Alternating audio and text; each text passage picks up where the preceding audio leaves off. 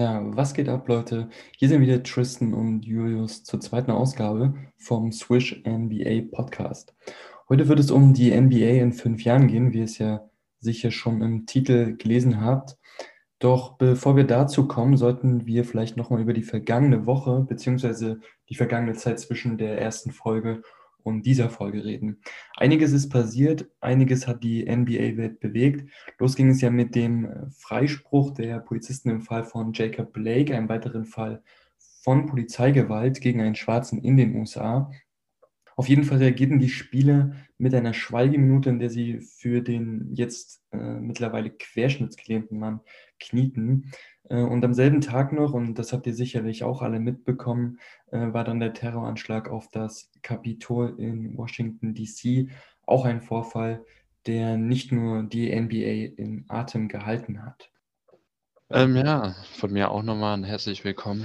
Ähm, also abgesehen von den negativen Sachen dieser Woche kann man auch die positiven sehen. Also in der NBA gab es zwei 60-Punkte-Spiele in der letzten Woche. Einmal von Stephen Curry mit 62 und dann vorgestern, glaube ich, Bradley B mit 60. Aber auch was sehr unglücklich ist für die Orlando Magic, dass Markel Fultz sich ACL gerissen hat und somit die ganze restliche Saison rausbleibt. Über den haben wir auch letzte Woche noch geredet. Ja, das äh, finde ich auch vor allem sehr, sehr bitter. Also in der letzten, in der ersten Podcast-Ausgabe war Markel Fultz ja so meine Top-Prediction für den äh, MIP Most Improved Player Award.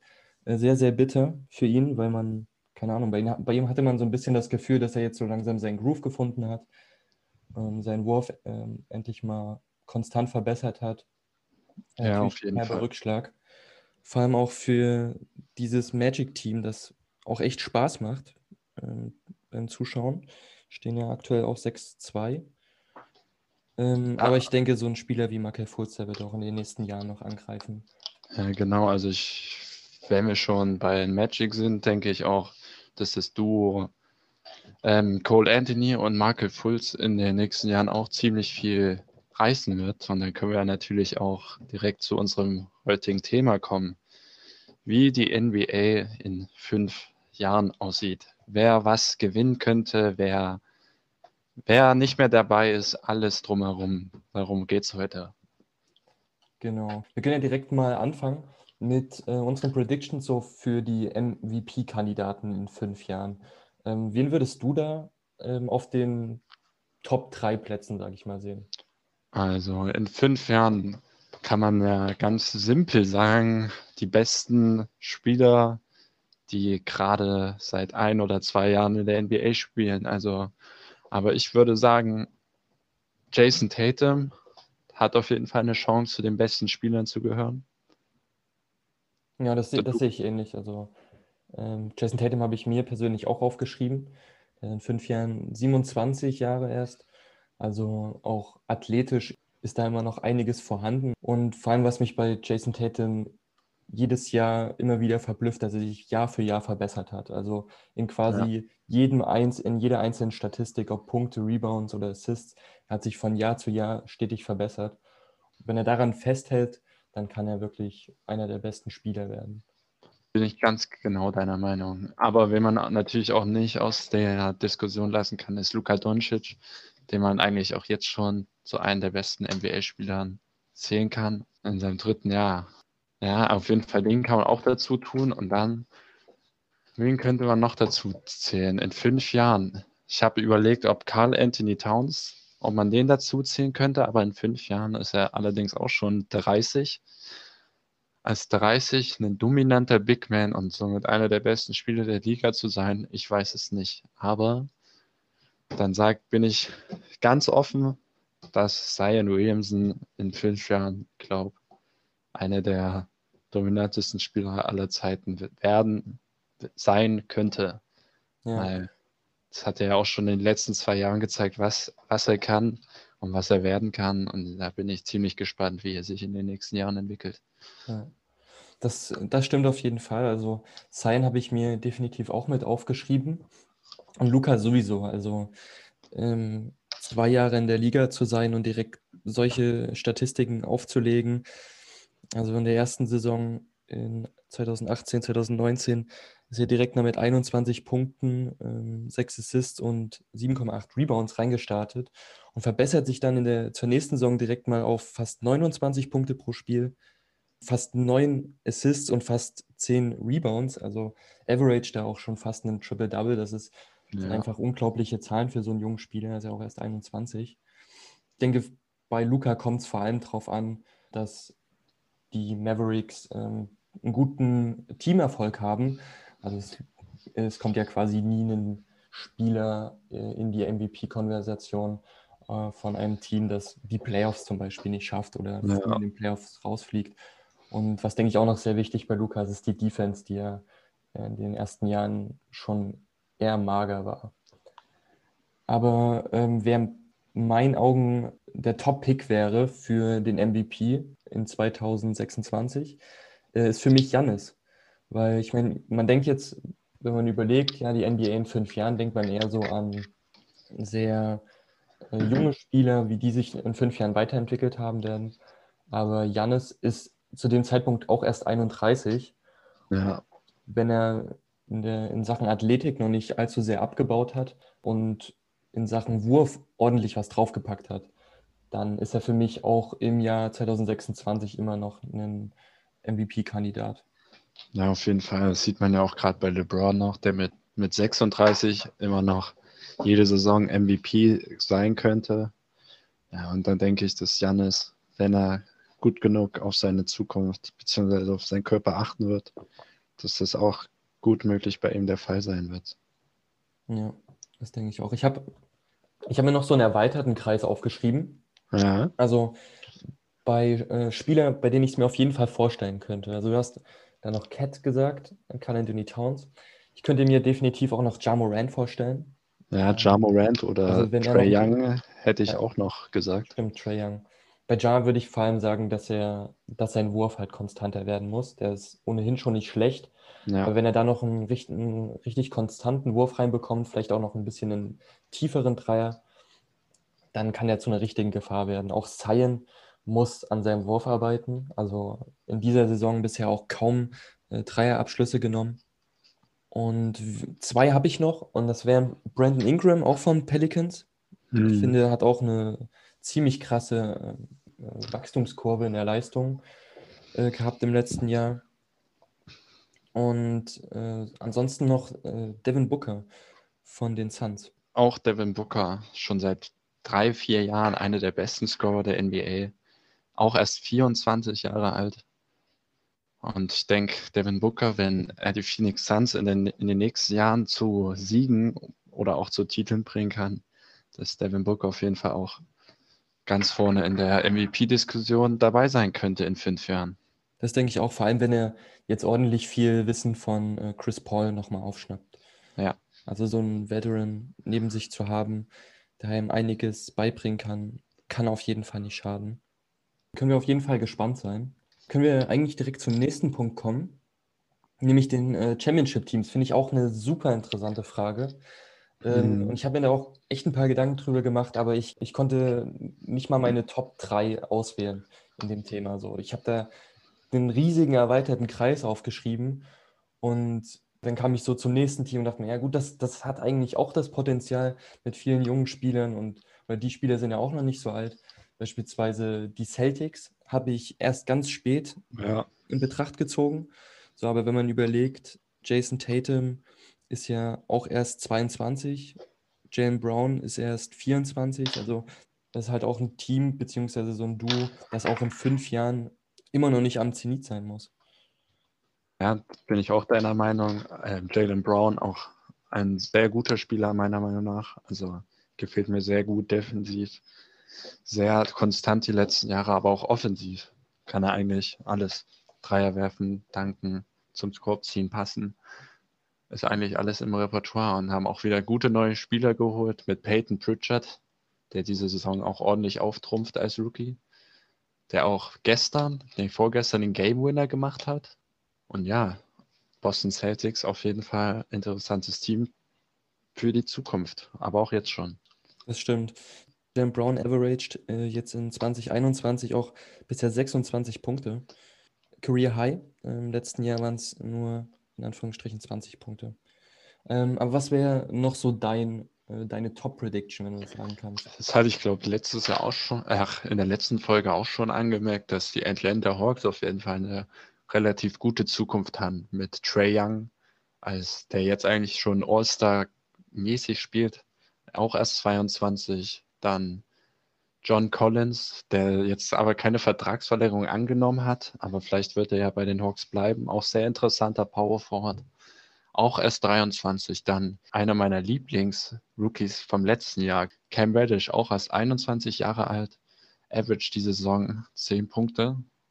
10 Punkte, 4 Rebounds. Ist auf jeden Fall noch ausbauungsfähig, aber er hat auf jeden Fall das Potenzial, zu einem der besten Spieler der Liga zu werden.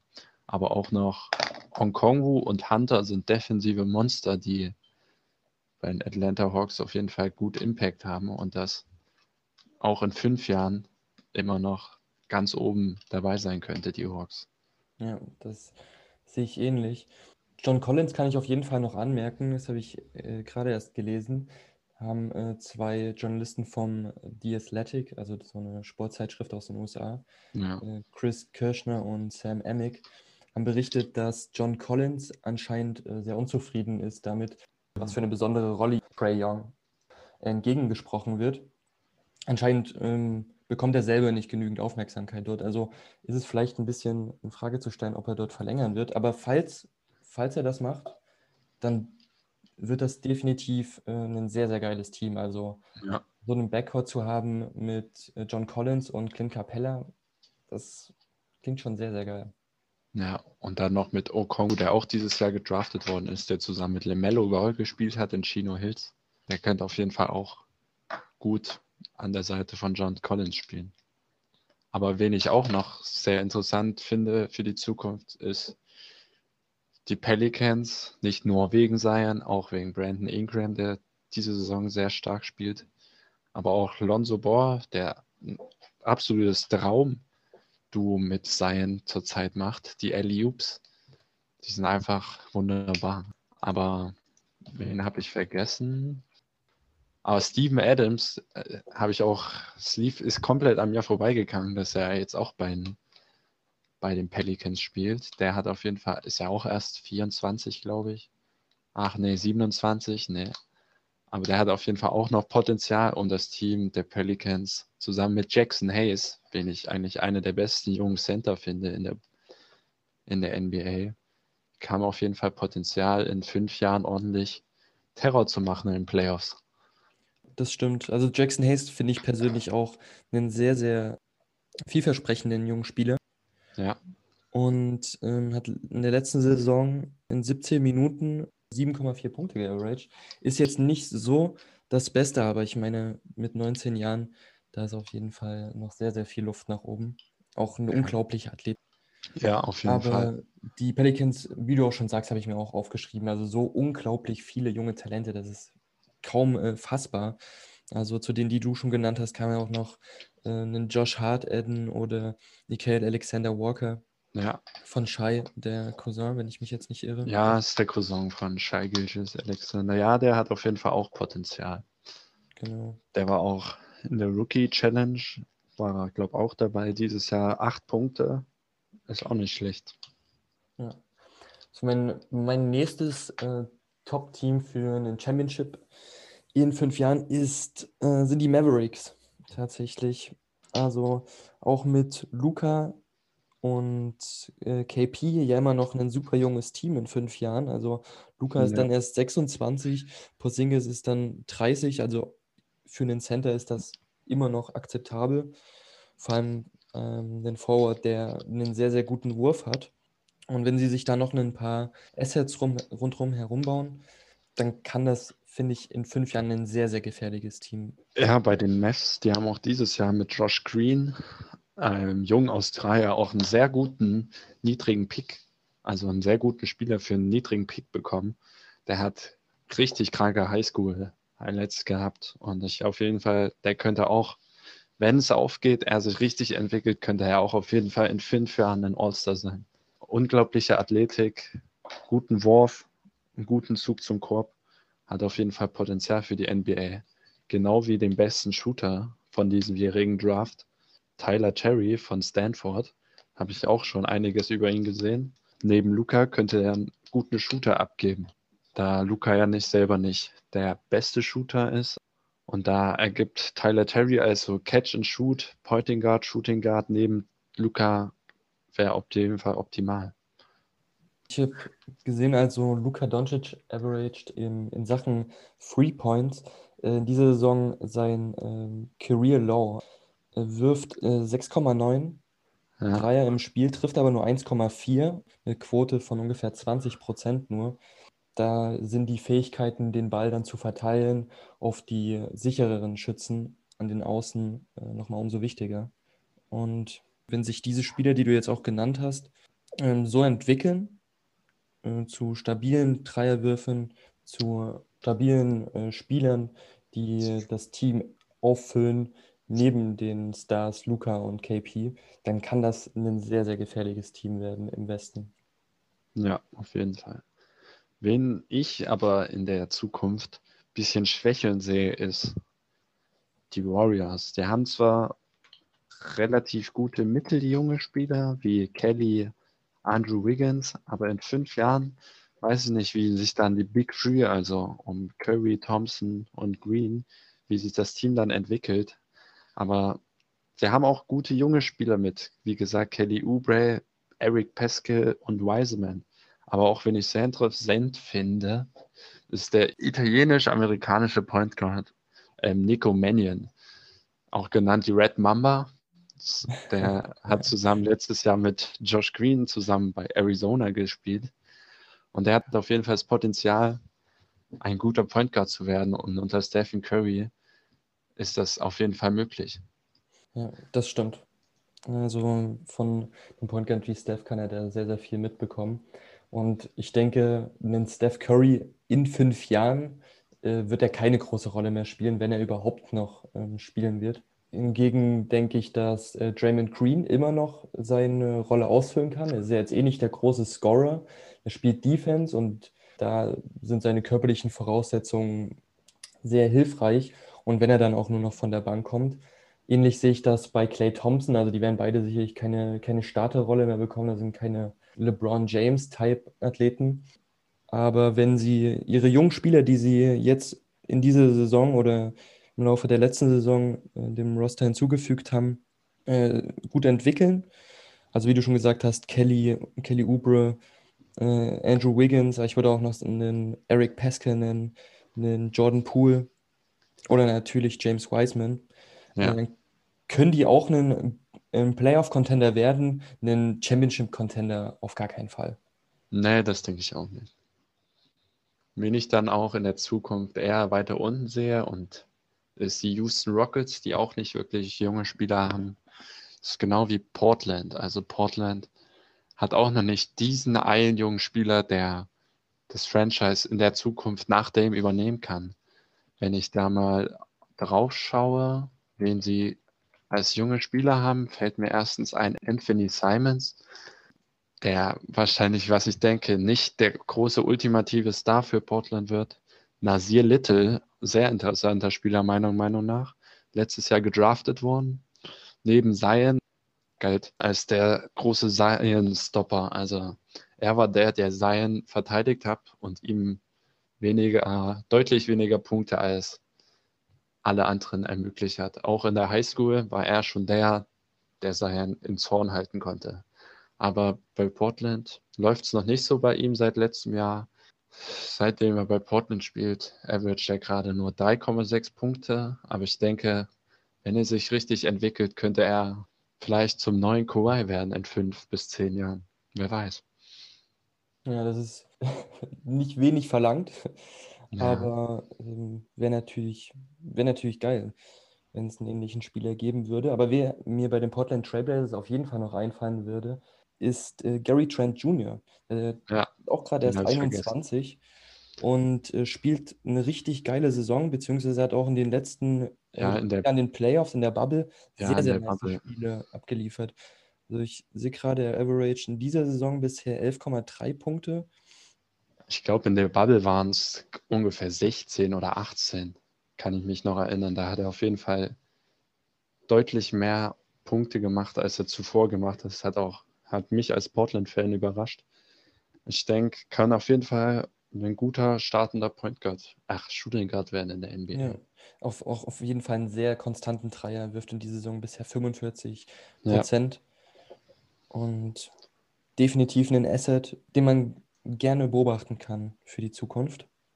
Ähm, aber ja, wir können auch nochmal zurückkommen zu den Championship-Teams. Da habe ich nämlich noch ein Team, was mir, was ich sehr, sehr interessant finde.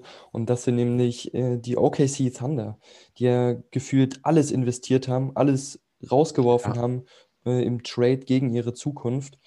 Ähm, und trotzdem in meinen Augen noch drei relativ gute junge Spieler beisammen haben mit äh, Shai Gilgis Alexander, Darius Baisley ja.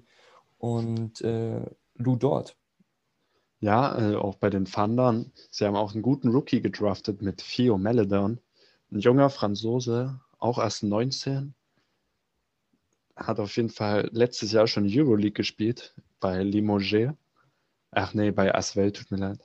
Und hat auch da auf jeden Fall performt unter europäischer Höchstklasse. Auch erst mit 18, hat auch, glaube ich, schon mit 16 hat er schon in der Euroleague gespielt. Das lässt sich auf jeden Fall zeigen. Mhm. Und wen sie noch haben, wie bereits gesagt, Lugans dort, aber auch Darius Basley überzeugt in den letzten Jahren ziemlich deutlich. Diese Saison 13 Punkte, 9 Rebounds. Lässt sich auf jeden Fall sehen mit 20. Definitiv. Und was man bei den Thunder definitiv noch ähm, nicht ungesagt lassen darf, ist, dass das Team sage und schreibe 18 Erstrundenpicks für die, nächste, für die nächsten fünf Jahre besitzt. Also das ist ja. absolut unglaublich. Die werden Aber sich wen... quasi alle guten Talente aus dem Draft in den Kader holen. Und wie das Team in fünf Jahren aussehen wird, sicherlich komplett anders als im Moment. Aber kann man auf jeden Fall gespannt sein. Ähm, ich weiß nicht, ob dir bei den Oklahoma-Spielen dieser riesen gigantische weiße Serbe aufgefallen ist, der auf 2-3 spielt ähm, Alexei Pokusewski. ja, ja, ja. Der ist 2,13 Meter großer Small Forward mit einer 2,22 Meter Wing, äh, Spannweite. Auf jeden Fall, wenn der sich entwickeln kann, ist es auf jeden Fall eine Mörderwaffe. Als Small Forward mit 2,13 Meter muss auf jeden Fall noch ein bisschen zulegen, aber Small Forward spielt er? Ja, mit 2,11. Da habe ich auch, ich habe den, ich habe Highlights von dem Thunder-Spiel gesehen, dann habe ich den Typen gesehen und dachte mir, yo, das ist eigentlich nur eine Win-Situation. Weil der kommt aus Europa, kann da eigentlich immer wieder Zeit zurückgehen, wenn, wenn er es in der NBA nicht schafft. Wenn der was wird, auf jeden Fall interessant. In wen würdest du im, sage ich mal, erweiterten Kreis sehen, würdest du sagen, dass welche Teams sind für dich Playoff-Contender in den nächsten fünf Jahren? Ich denke Hornets, also die Hornets könnten in fünf Jahren auf jeden Fall dabei sein mit BJ Washington, Miles Bridges und LeMelo. Ist auf jeden Fall schon eine gute drei, die auch ein Team wie Charlotte in die Playoffs bringen könnten. Und wenn sie dann noch gute Teile um diese Big Three, sage ich in Anführungsstrichen mal, bringen kann, können die in fünf Jahren auf jeden Fall gut in den Playoffs dabei sein. Wen ich auf jeden Fall auch noch sehen würde, wären die, die Grizzlies. ja, die Grizzlies. Natürlich um Jar herum, aber auch Dylan Brooks hat äh, auch in dieser Saison bisher gezeigt, dass er einen, nicht nur ein sehr, sehr guter Verteidiger ist, aber auch ein sehr, sehr guter äh, Three-Point-Shooter. Ja, wer mir bei den Grizzlies 24 auch, Jahren auch äh, eine breite Zukunft. Wer mir bei den Grizzlies auch gefällt, den hatte ich auch schon kurz vorm Draft entdeckt, ist Desmond Bain. Er ist ein absolut sehr guter Shooter mit 47% Dreierquote zurzeit, ist ein Rookie, wurde als 30. gepickt und average gerade 8 Punkte, 3 Rebounds und hat eine Dreierquote von 47%. Ist auf jeden Fall neben Ja Morant ein sehr guter Shooting Guard, die die Grizzlies sich da geholt haben in diesjährigen Draft. Auch sehr interessant ist, denke ich, Brandon Clark. Ja. Small Forward. Oder natürlich auch Jaron Jackson Jr. Also ja, Jaron Jackson der Typ ist ja auch erst 21, ja. äh, quasi dauerhaft verletzt, aber äh, vierter Pick im 2018 Draft, kann man auch nicht vergessen. Ja, auch ein Center, der werfen kann, was eigentlich seit vielen Jahren essentiell in der NBA ist, um erfolgreich zu sein. Dass ein großer Spieler werfen muss. Und äh, wer im Moment auch verletzt ist bei den Grizzlies, aber finde ich auch ein ziemlich guter Spieler, ist Justice Winslow. Der ist auch erst 24, aber auch ein äh, schon eher erfahrener Small Forward. Ja, ein spielt ja auch teilweise ja. äh, Power Forward, ne? Na, Point Guard spielt er oft. Das ist mir, das, der hat bei, bei Miami hat er oft Point Guard gespielt. Also das ist auf jeden Fall ein Small Forward, der auch auf die Point Guard Position ausweichen kann. Okay. Also Fall. spielt auf jeden Fall ja. äh, jetzt schon seine siebte Saison, also spielt noch nicht, wie gesagt, ist verletzt, aber ordentlich äh, NBA-Erfahrung bringt er auch schon mit. Darf man so einem jungen Team auch nicht unterschätzen, die äh, Wichtigkeit davon. So, wenn wir jetzt schon bei jungen Spielern sind, würde ich mal so junge Spieler ansprechen, die zwar noch nicht in der NBA sind, aber auf jeden Fall in fünf Jahren schon gute Spieler in der NBA sein könnten. Also einer meiner Liebl absoluten Lieblingsspieler, die noch nicht in der NBA sind, ist Josh Christopher. Josh Christopher ist ein Shooting Guard von Arizona State. Den verfolge ich schon seit ungefähr zwei Jahren. Und das ist vergleichbar mit DeMar Rosen, also sehr athletischer Typ, auch im Zug zum Korb, aber kann dir auch mal zwei, drei Dreier in die, ins Gesicht ballern. Und auch sehr guter Rebounder und Defender, was, ja, also die Blocks, die er ab und zu mal raushaut, sind schon echt, sind auf jeden Fall nicht schlecht. Aber auch wer gerade ziemlich Action macht in der, im College Basketball, ist Luca Garza. Ähm, Luke Garza ist, ich glaube, 23 gerade, spielt, glaube sein letztes Jahr bei Iowa, ist ein Center, macht gerade 27 Punkte, 9 Rebounds und 1 Assist bei einer Trefferquote von 62 Prozent. Der ist, auf, ist gerade der zweitbeste Scorer im College Basketball. Der hat auf jeden Fall die Saison gezeigt, dass er mehr als bereit ist für die NBA. Aber die Frage ist, ob er dann sein Spiel, was er gerade im College hat, ob er das in die NBA überbringen kann. Das stimmt. Ich meine, mit 23 ist er ja auch schon, müsste er einer der ältesten College-Spieler sein, oder nicht? Äh, ja, es gibt auf jeden Fall viele Alte, die schon, na, er ist 22. Also der spielt jetzt sein viertes Jahr dort. Also ja, das wird langsam Zeit, wird es in die NBA zu gehen. Hm, wie schätzt du so das Potenzial ein von diesen ganzen überbekannten Prospects, äh, die in den nächsten Jahren wahrscheinlich in die NBA gehen?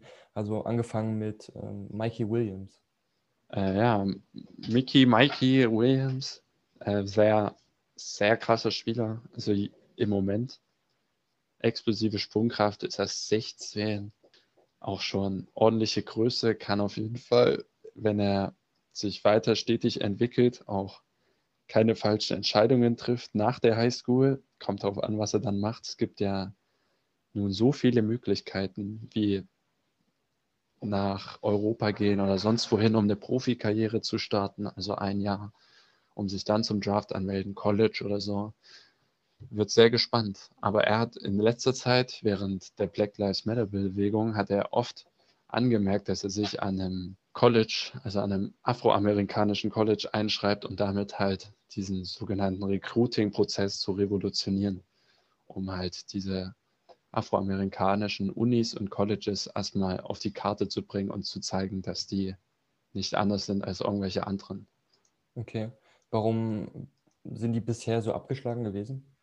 Naja, das sind halt kleine Unis mit nicht so viel Geld, haben halt, haben halt auch Basketballprogramme, die auch gesponsert werden, aber denen fehlt immer noch die Talente, die dorthin gehen, weil die ganzen Basketballtalente gehen ja immer noch zu den ganzen großen Unis wie Duke, Kentucky, Oregon, sonst wohin. Und deswegen kam diese afroamerikanischen Unis und Colleges kamen seitdem ein bisschen kurz, weil da die guten Spieler erstmal nicht hingegangen sind. Aber vielleicht wird sich das in der nächsten Zeit ändern. Das ist auf jeden Fall ein krasser Schritt von ihm, wenn man überlegt, dass er da mit Sicherheit auch auf ordentlich persönlichen Erfolg verzichten wird. Aber denke ich, auch einer der, der explosivsten Spieler äh, die wir in den kommenden Jahren wahrscheinlich in der NBA sehen werden. Also kann man richtig gespannt sein.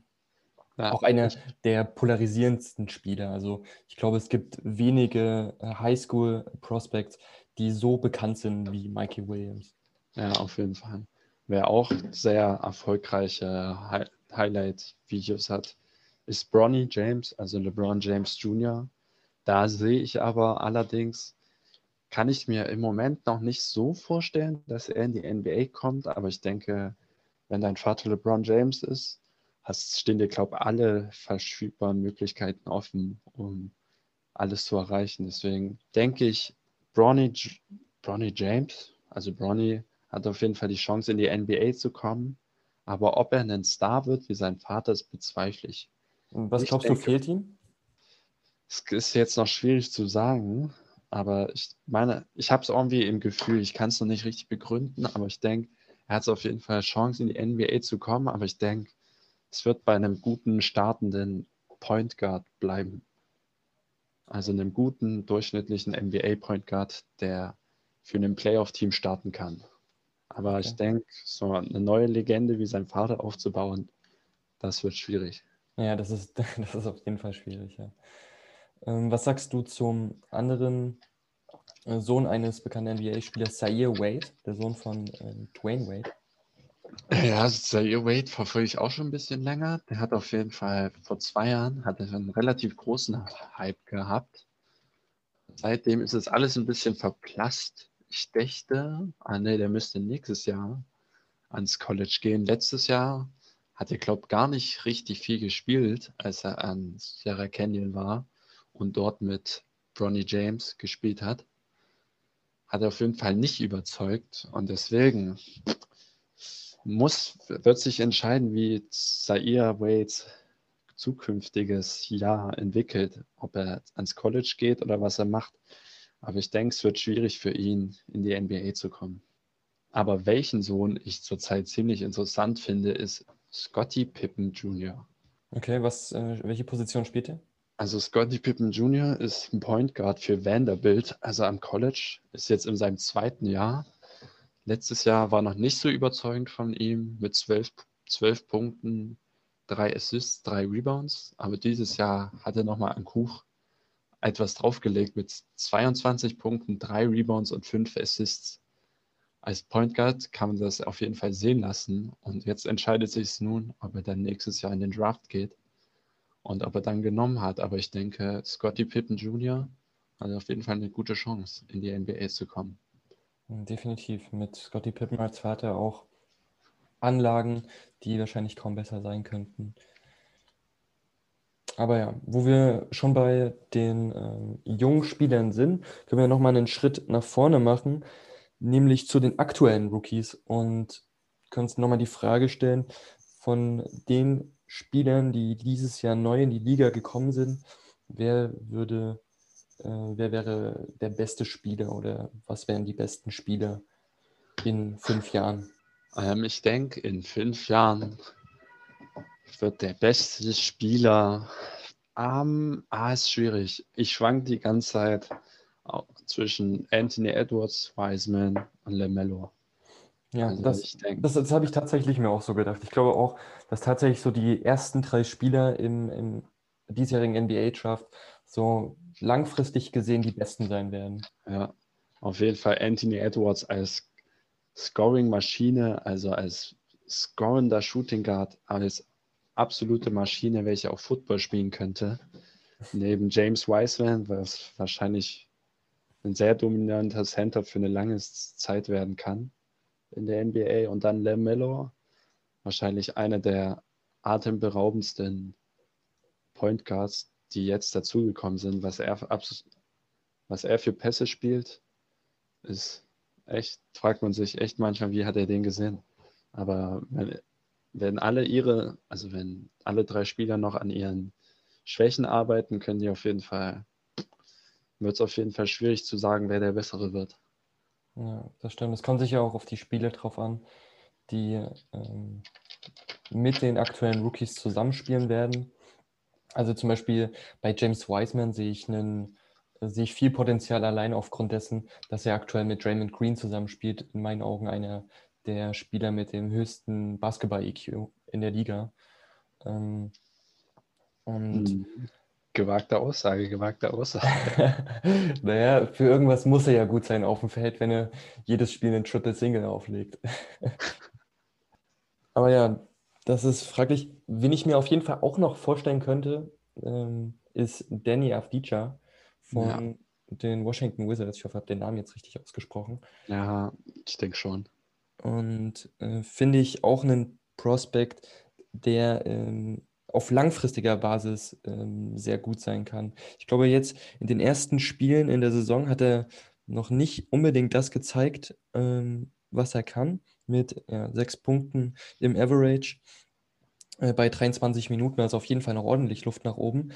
Nimmt allerdings auch nur ungefähr fünf Würfe pro Spiel. Aber ich glaube, sobald er sich dann so an das äh, Spiel in den USA gewöhnt hat, kann der äh, maßgeblich am Erfolg beteiligt sein. Ja, auf jeden Fall auch. Der hat auch schon die letzten zwei Jahre bei Tel Aviv gespielt, also Euroleague. Und halt auch da war ein guter Rotationsspieler, der gezeigt hat, was in ihm steckt und der auch seine Zahlen aufgelegt hat in der Euroleague unter den besten Spielern Europas. Ja. wo wir schon bei den Washington Wizards sind, was glaubst du denn, woran es bei dem Team im Moment liegt? Die stehen jetzt zum Zeitpunkt äh, unserer Aufnahme, 8. Januar, ähm, stehen die 2 zu 6 gerade mal, äh, mhm. obwohl Bradley Beal die Liga an Punkten anführt, im Average mit 34,3 Punkten und Russell Westbrook ähm, Zweite in den ligaweiten Assists pro Spiel ist mit 11,8. Also wie kannst du dir das erklären, dass die dennoch äh, so schlecht gerade dastehen? Also ich würde ganz klar sagen, es liegt an der fehlenden Defense. Also Westbrook zählt, Westbrook und Beal zählen beide nicht als überragende Verteidiger. Und wenn das deine zwei Stars sind, auf die du dich verlässt und beide nicht wirklich verteidigen können, sieht es schon mal schwierig aus. Aber dann Rui Hachimura, auch sehr, sehr geiler Spieler mit sehr viel Potenzial. Japaner, aber auch nicht kein defensives Monster, so genau wie Berthans und Thomas Bryant. Offensive, hervorragende Spieler auf ihrer Position, aber defensiv sieht es eher schwierig aus. Und die, und die restliche Bank der Wizards sieht auch nicht so gut aus. Isaac Bonger, auch als Deutscher mit Moritz Wagner, beide absolut viel Potenzial, aber beide auch keine guten Verteidiger. Also man muss sich nur das Team anschauen, ohne irgendwelche weiteren Stats kann man schon heraussehen, dass da absolut die Defense fehlt. Ja, Weil das stimmt. Gerade äh, Thomas Bryant ist, finde ich, offensiv echt eine Maschine, aber defensiv zeigt er das vor allem in Spielen gegen dominante Big Men, dass ihm da äh, ordentlich an Basketball-EQ, was die Defense angeht, was fehlt. So beispielsweise vorgestern hat ihm Jordan Beat im direkten Duell 38 Punkte eingeschenkt. Ähm, bei 11 äh, von 20 Feed Goals. Äh, Jordan Beat war für 13 Freiwürfe an der Linie. Das ist halt äh, vor allem auch bei einem Center äh, ein viel zu hoher Wert. Wahrscheinlich der Einzige, der in diesem Lineup Verteidigung spielen kann, ist Robin Lopez. Nee. so, ich weiß ja nicht, ob du das mitbekommen hast mit diesen ähm, G-League-Team aus lauter kranken Highschool-Spielern. Ich hätte das nur oberflächlich mitbekommen, dass die G-League sich das äh, zusammenstellen will, aber. Ja, also das heißt sogenannte Team Ignite, was ein zusätzliches G-League-Team ist. In Kalifornien soll das, glaube ich, sein. Und da sind halt Spieler wie Jalen Green. Sagt der dir ungefähr was? Ja, und Jalen Green, äh, Top Prospect für nächstes Jahr. Genau, Jalen Green war der Nummer 1 gerankte Highschool-Spieler. Der ist auf jeden Fall zu diesem G-League-Team gegangen. Als, als erster hat er diese Route gewählt, um, also die Route erst G-League und dann NBA. Das ist auf jeden Fall ein Revolutionär. Auch erst 18 Jahre alt, 2-2 geboren, 1,96 Shooting Guard. Der hat auf jeden Fall ordentlich Sprungfedern in den Beinen, wenn man sich mal Highlights von dem anschaut. So genau wie Jonathan Kuminga, das war der bestgerankteste Highschool-Spieler nächstes Jahr. Also ein Jahr später. Der ist auch an, der hat sich auch ein Jahr vorgestuft in der Highschool und ist jetzt auch in diesem sogenannten Ignite G-League Team. Dazu zählt auch noch Isaiah Todd, auch absolut top Highschool-Talent und dann auch noch sehr interessanter Spieler. 2018 Kai Soto. Ähm, das ist ein Philippiner. Philipp, Filipino? Ja. Ist das so? Ja, ähm, Filipino.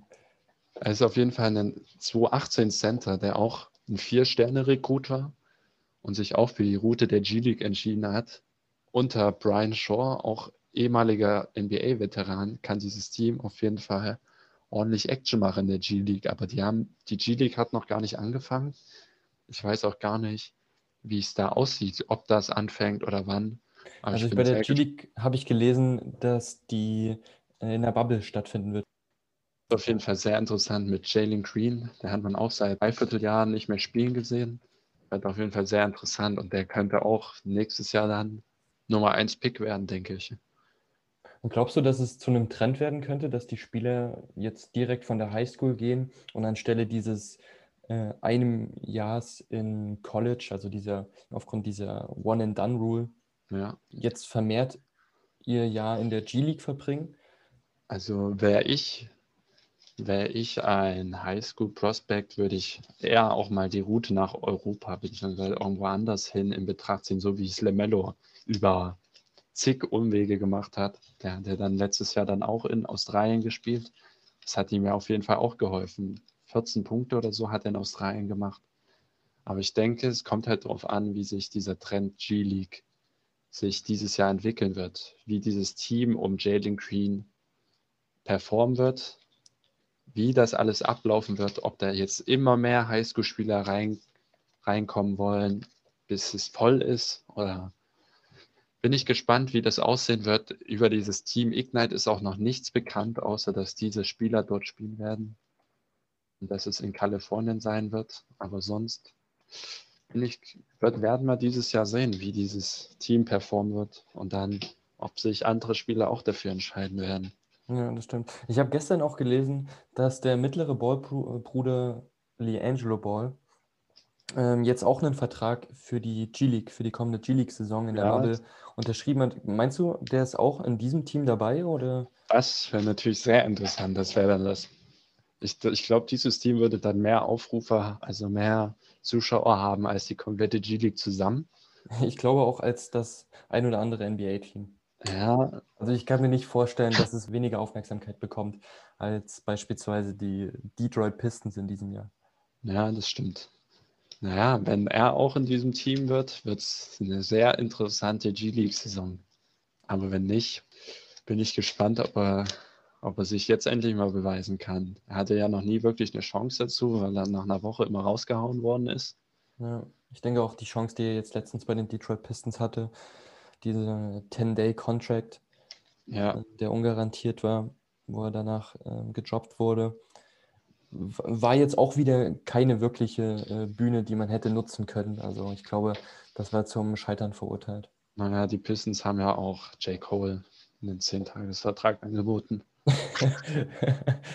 hat, er, hat er ausgeschlagen? Ja, keine Ahnung. Das, das stand doch mal im Raum, dass etlich viele Teams den einen Tryout-Vertrag angeboten haben. Irgendwie in der Bubble oder nach der Bubble oder so. Ja, Auf jeden Fall war Detroit dabei. Das wäre sehr interessant. Ja, ich, ich kenne auch nur die Videos von J. Cole und der ist ja, echt gut am Ballen, aber das ja, sind auch immer nur irgendwelche Open Gym Videos. Ja, ist ja auch, hat auf jeden Fall die Größe dafür, aber wiegt wahrscheinlich 20 Kilo zu wenig und ist auch 15 Jahre zu alt. Ja, wenn ihr euch nochmal anschauen wollt, unsere erste Podcast-Folge anhören wollt, dann könnt ihr das tun. Eigentlich überall da, wo es Podcasts gibt. In der ersten Folge haben wir über unsere Predictions geredet für, die, für diese NBA-Season, also was alle Trophäen, alle Awards angeht, MVP, MIP, Rookie of the Year und so weiter. Ja, würde uns freuen, wenn ihr da nochmal reinhören würdet. Und ansonsten bin ich von meiner Seite eigentlich durch.